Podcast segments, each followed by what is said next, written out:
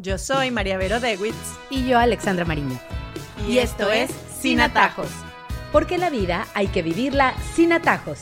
Bienvenidos todos los que nos están oyendo en este momento. Y hoy nos vamos a enranchar un poquito en la vida de María Vero. Puntualmente la voy a agarrar de conejillo de indias con este tema que entre las dos decidimos.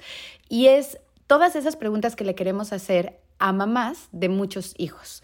Porque los que no saben y los que no lo han oído por ahí, María Vero, pues es una niña muy joven, pero que tiene cinco hijos de todas las edades, ahí sí que están mezclados con todos los colores, con todos los sabores, y tiene problemas chiquitos y problemas grandes, como lo que hemos venido hablando.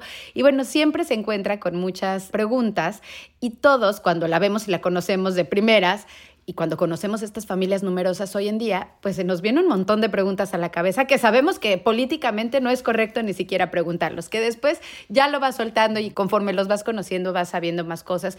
Pero en este caso, pues vamos a empezar a ver cómo funciona una familia con cinco hijos, es decir, una familia de siete. Así es, una familia grande, una familia impopular en esta época, porque sí creo que lo primero de lo que quisiera hablar es el shock, el shock que causa salir yo con mi esposo y mis hijos. Obviamente antes era algo de repente más común que hubiera familias grandes. Eh, hoy en día sí hay dos tipos de respuesta, ¿no? Las personas que tienen shock, pero lo hacen como en un buen plan, así como, wow, ¿cómo puedes? Qué linda familia, les encanta. Y también están los otros que con comentarios impropios, imprudentes, medio se burlan de la situación. O sea, así como, ah, no sé, coneja, o tú no tienes televisión, o cosas así. Que a veces, bueno, uno sabe que la gente lo repite como por inercia, pero, pero a veces sí, como que al final dices, bueno, es mi decisión y en qué te afecta, por qué tienes que contestar así. Y a veces sí duele un poquito, ¿no? Bueno, porque al final te están cuestionando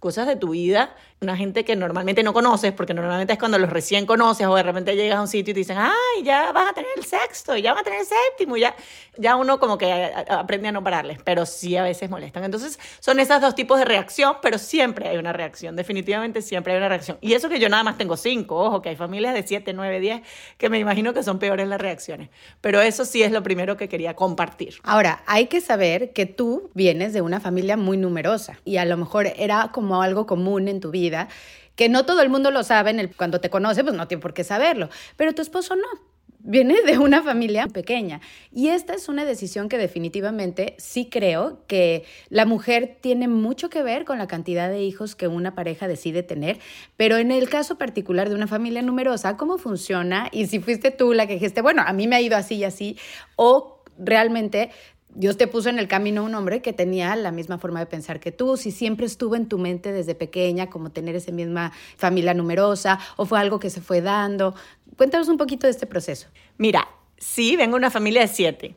Y siempre he dicho que el mejor regalo que me dieron mis papás fueron mis hermanos. Cuando éramos chiquitos peleábamos, hay dos tandas, las grandes y los chiquitos, estábamos súper separados, las grandes nos cuidaban.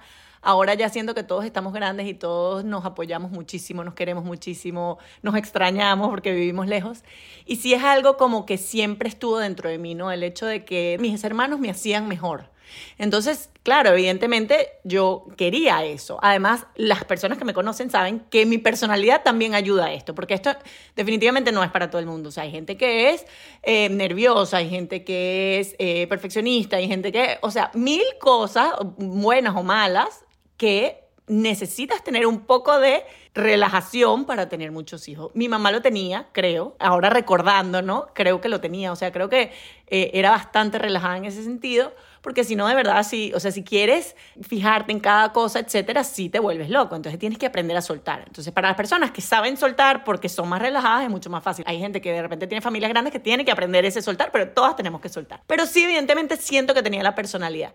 Pero luego me consigo con mi esposo que viene de una familia de tres, normal, diríamos, no chiquitica, pero normal. Pero no encajó mucho, era que queríamos tener muchos hijos, sino que lo que encajó era como la visión que teníamos de la vida. Y aquí voy a ser súper sincera y súper honesta. Teníamos teníamos una visión de que Dios tenía un plan para nosotros y que teníamos que dejar actuar a Dios, ¿no? Entonces no era el número de hijos que vamos a tener porque veíamos a los hijos como una bendición de Dios, no como voy a tener este o este o dos o tres o cuatro o en este momento, sino decir, bueno, vamos a tener la familia que Dios quiere que tengamos y vamos a dejarle un espacio abierto, obviamente con mucha responsabilidad siempre, sabiendo hasta dónde podemos llegar nosotros como seres humanos, pero sí con ese toque de no tenemos que tener todo exactamente planeado. Y evidentemente los tres primeros vinieron muy rápido, vinieron en tres años consecutivos y fueron tres años de locura, porque fue 2008, nació el primero, 2009 el segundo y 2010 la tercera. Y yo era además muy joven, que creo que por eso lo pude hacer así, o sea, porque fue como, o sea, uno caminaba, los tres con pañales, etcétera, o sea, fue bastante, pero ahora lo recuerdo y no me recuerdo de nada. Cada vez que me preguntan, ay, ¿a qué edad caminó? No tengo ni idea, ¿a qué edad yo no sé, los mezclo, evidentemente. Pero siento que nuestra juventud y el hecho de que se criaran juntos hizo que las cosas fueran más fáciles. Creo que haberlos tenido más viejos y de repente más separados hubiese hecho, o sea, eran como nuestros tres bebés y íbamos en el mismo plan y los tres para el preescolar. Entonces ya las dos siguientes sí vinieron más espaciaditas, pero sí creo que, bueno, al final esa confianza en Dios tiene su recompensa porque sí creo que creó la familia que nosotros teníamos que tener y estoy convencida de eso. O sea, no me imagino nuestra familia sin ninguno de nuestros niñitos, con todos los retos que han tenido cada uno, porque cada uno ha tenido sus retos, pero sí creo que nosotros confiamos en Dios y Él confía en nosotros y yo creo que es bonito verlo así desde la perspectiva de nosotros y bueno, gracias obviamente a, a mi esposito que también confió en esta visión y yo confío en él obviamente. Dejando un poco de lado el comentario imprudente, el comentario de shock al principio de cuántos hijos tienes que no lo puedo creer. ¿Cuál ha sido como la pregunta más recurrente que has tenido cada vez que saben que eres una mamá de cinco? ¿Cómo haces? Eso es lo que me repite todo el mundo. ¿Cómo haces?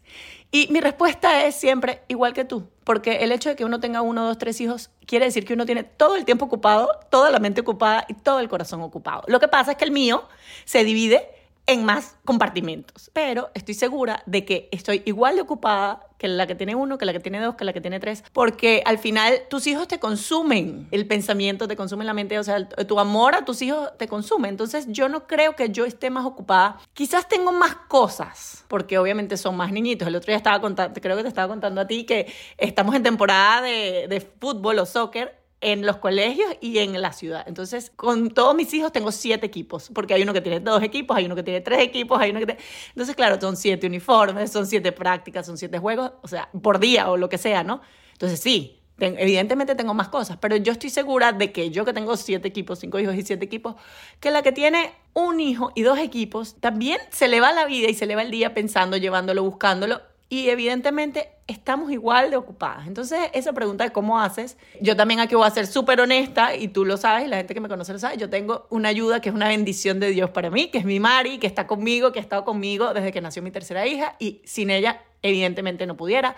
Mi esposo también está súper metido en el tema, como todos nuestros esposos, la mayoría que conozco, gracias a Dios, que los ves en los juegos, que los ves en las prácticas, que hacen los transportes, y eso es una belleza de ver, tanto en mi familia como en todas las familias que tengo cerca, así que eso ayuda bastante, pero sí, evidentemente tengo ayuda. Entonces, ¿cómo haces?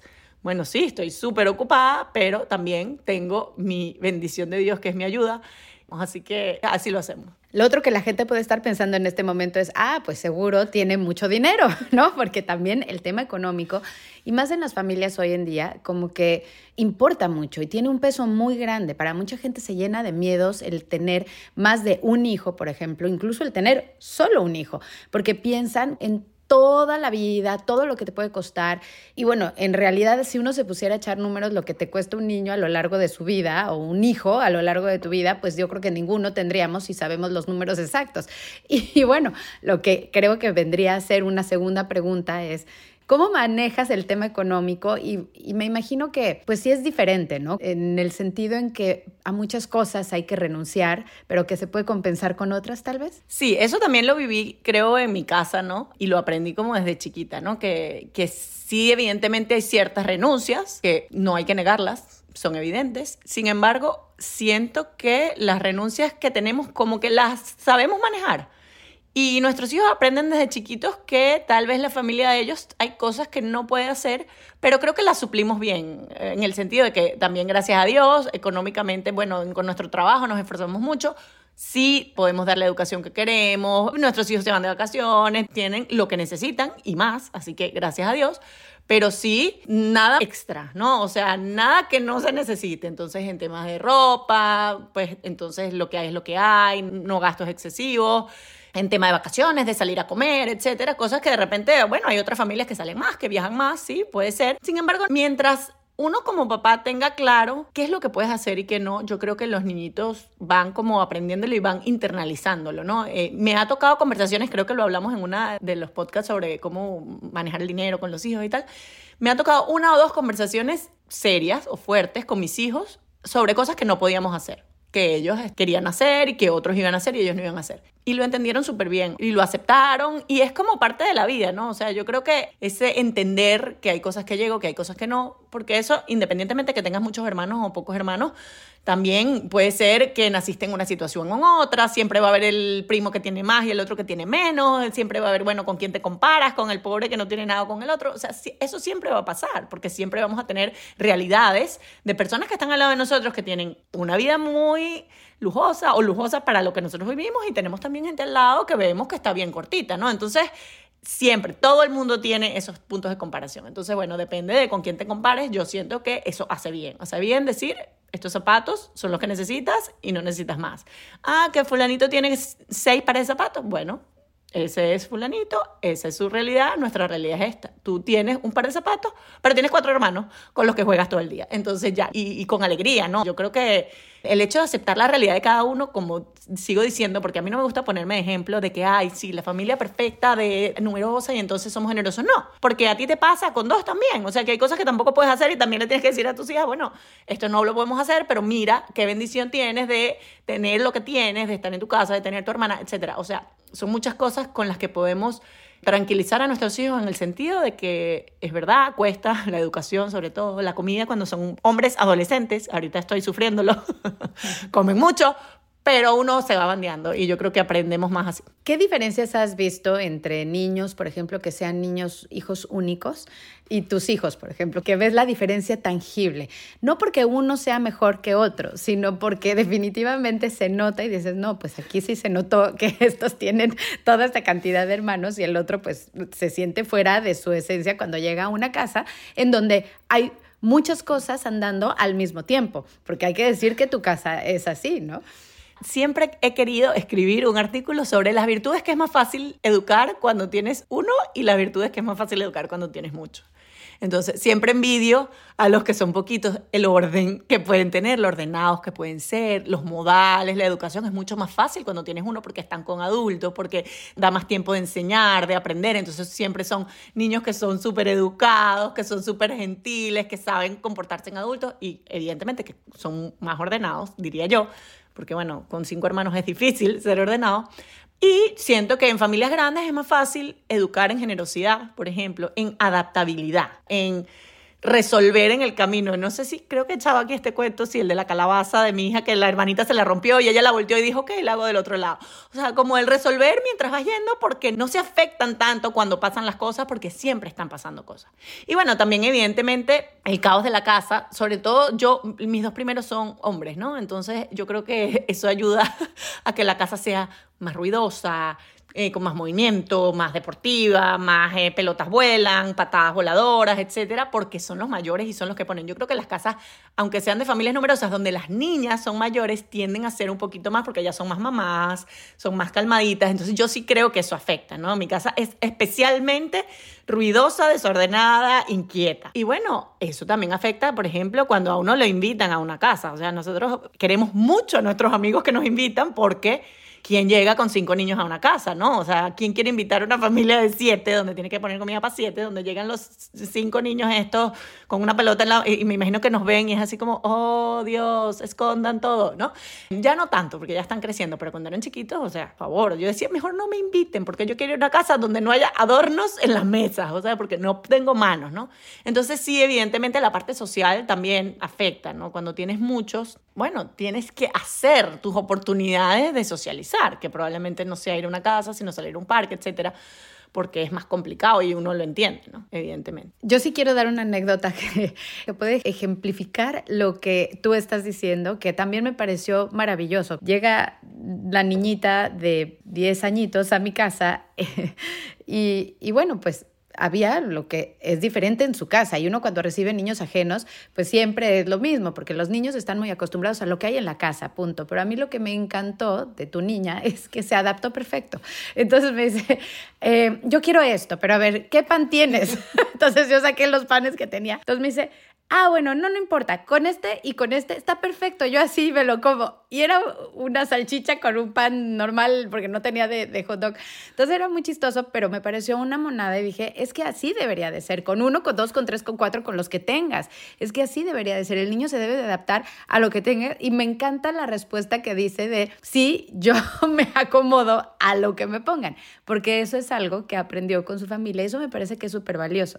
Y bueno, ya saliéndonos un poquito más de ese tema, yo sí quiero que nos cuentes en tu cabeza lo primero que puede llegar a aparecer con esta pregunta de cuál ha sido como la experiencia más chistosa que han tenido como familia debido a que son muchos. Algo que digas, no sé, en un viaje, en la casa de alguien, en algún evento, en algún lugar que entraron, que fue divertido y que a lo mejor como familia lo atesoran diciendo, ¿se acuerdan cuando nos pasó esto? Mira, creo que tengo dos. Una, tengo un recuerdo, claro, me estás agarrando aquí fuera de base, así que me imagino que tengo más cuentos, pero me acuerdo que eh, venía un huracán para acá, para Miami, y nosotros, claro, no sabíamos si irnos y venir, porque con el huracán tú vas viendo que se va acercando y no sabes si va a pasar cerca o no. Creo que fue como el día antes que decidimos irnos, porque como que venía directo para nuestra casa y dijimos, no nos vamos a quedar aquí, nos vamos a quedar sin luz. Después sin luz, eh, tienes que quedarte trancado con los shutters, no puedes, entonces eh, no es tanto el huracán que le tengas miedo, sino los días que luego vas a pasar sin luz, sin aire, etc. Entonces agarramos todos los niñitos y el perro, en ese momento no teníamos el gato, gracias a Dios. y los metimos en el carro para Texas, porque mi hermano vivía en Texas. Y dijimos, bueno, nos vamos para Texas porque si nos tenemos que quedar dos semanas o lo que sea, pues allá tenemos familia tal. Mira, fueron como dos días de viaje en donde teníamos al pobre perro en la maleta del carro, todos los niñitos apiñados que, o sea, ni siquiera era van además. Yo creo que fue el viaje más largo de la vida. Y después yo me acuerdo que creo que en New Orleans nos bajamos a conocer y tal. Y nos bajamos con nuestros niñitos, que yo llamo la atención por, por, por mi familia o lo que sea. Y la gente nos veía y le llamaba la atención al perro. ¡Ay, qué bonito el perro! Y yo, que venimos de, dos días en el carro metidos y ustedes lo que ven es el perro. Vean la familia, vean la cantidad de niños. Entonces nos reíamos por eso, pero sí fue un viaje bastante complicado. Y otro que a mí me aterra, y creo que lo he dicho aquí, no sé, de, de mis disparadores. Uno de mis disparadores es que mis hijos se porten bien en público. Yo, si voy a un aeropuerto, una misa, un restaurante, yo estoy en modo bruja porque yo no puedo dar mal ejemplo. Me pasó una vez que teníamos los tres niñitos chiquitos y nos tuvimos que salir de una misa y mi esposo me decía, estamos dando mal ejemplo. Entonces creo que me quedó. Eh, de repente fue el, que me traumó. Pero, o sea, como que claro, yo no quiero que lleguemos nosotros y digan, ah, mira, aquí vienen con los cinco niños y además miren qué mal se portan, ¿sabes? Es como darles la razón de que esto es un desastre. Entonces yo, se tienen que portar bien, etc. Entonces fuimos a un restaurante que nos encanta, un italiano, con todos los niñitos y yo sentía que se estaban portando malísimo y yo, ah, los colores, el menú de niños, la cosa, se cayó el tenedor, se cayó el agua, recogiendo, o sea, bueno, en lo que son todas mis salidas de restaurante con mis cinco niños. Ya un poquito menos, ya los grandes no son tan de menú de niños, pero siempre han sido así, o sea, estresante. Y me acuerdo que se nos acercó un señor como de unos 75 años con su esposa. Al final, cuando ya estamos, yo decía, ay, este nos viene a regañar y nos viene a decir que, que, le amargamos la comida. Y nos felicitó y nos dijo, qué bonita familia, qué bien se portan los niños, no saben cómo he disfrutado mi almuerzo viéndolos a ustedes. Entonces ahí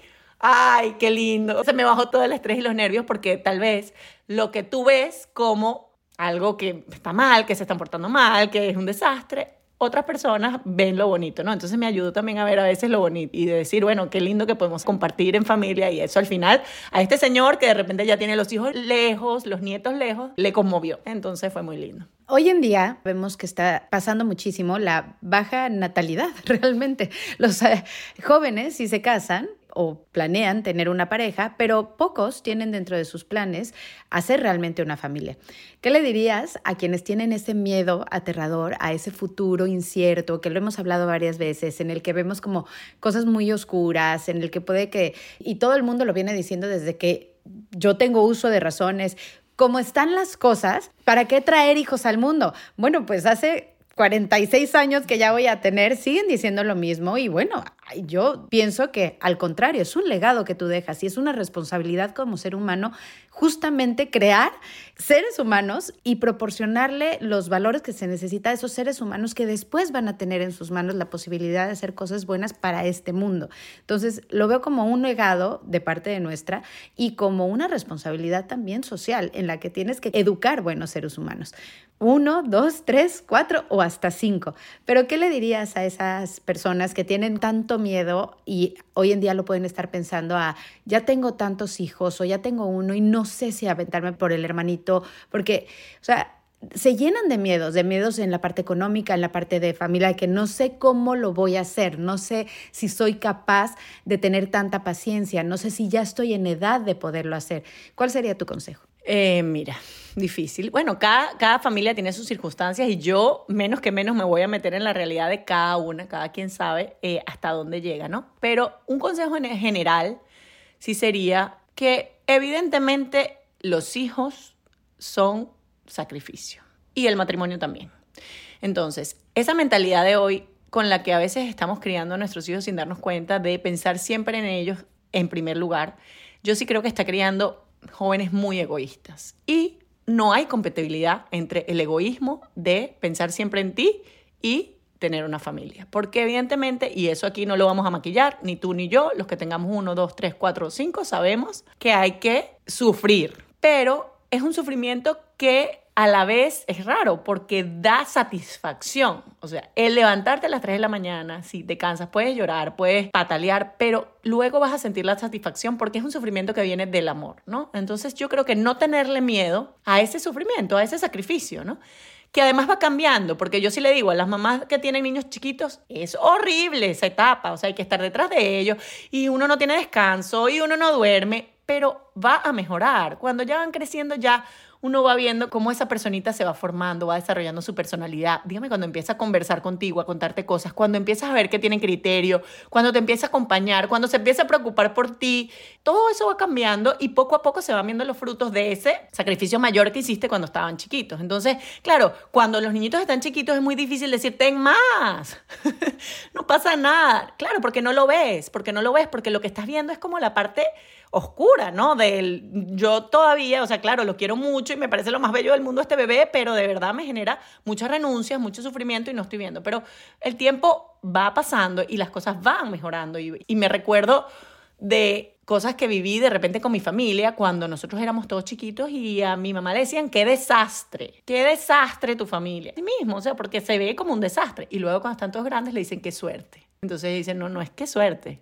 Ese desastre que tú veías, que tú me decías que era un desastre, con trabajo, con cariño, con amor, ahora se convirtió en unos hijos que me acompañan, que me quieren. Y entonces aquí no voy a venir yo a pintar de que ni mi familia es perfecta, ni que no tiene problemas, ni que están todos vestidos bien, ni que no sacan malas notas, ni que no se portan mal. O sea, todo eso pasa en mi casa porque mi familia no es perfecta y por eso yo no soy Instagrammer ni influencer. Para nada, en mi casa hay de todo. Las malas notas las tenemos por montón.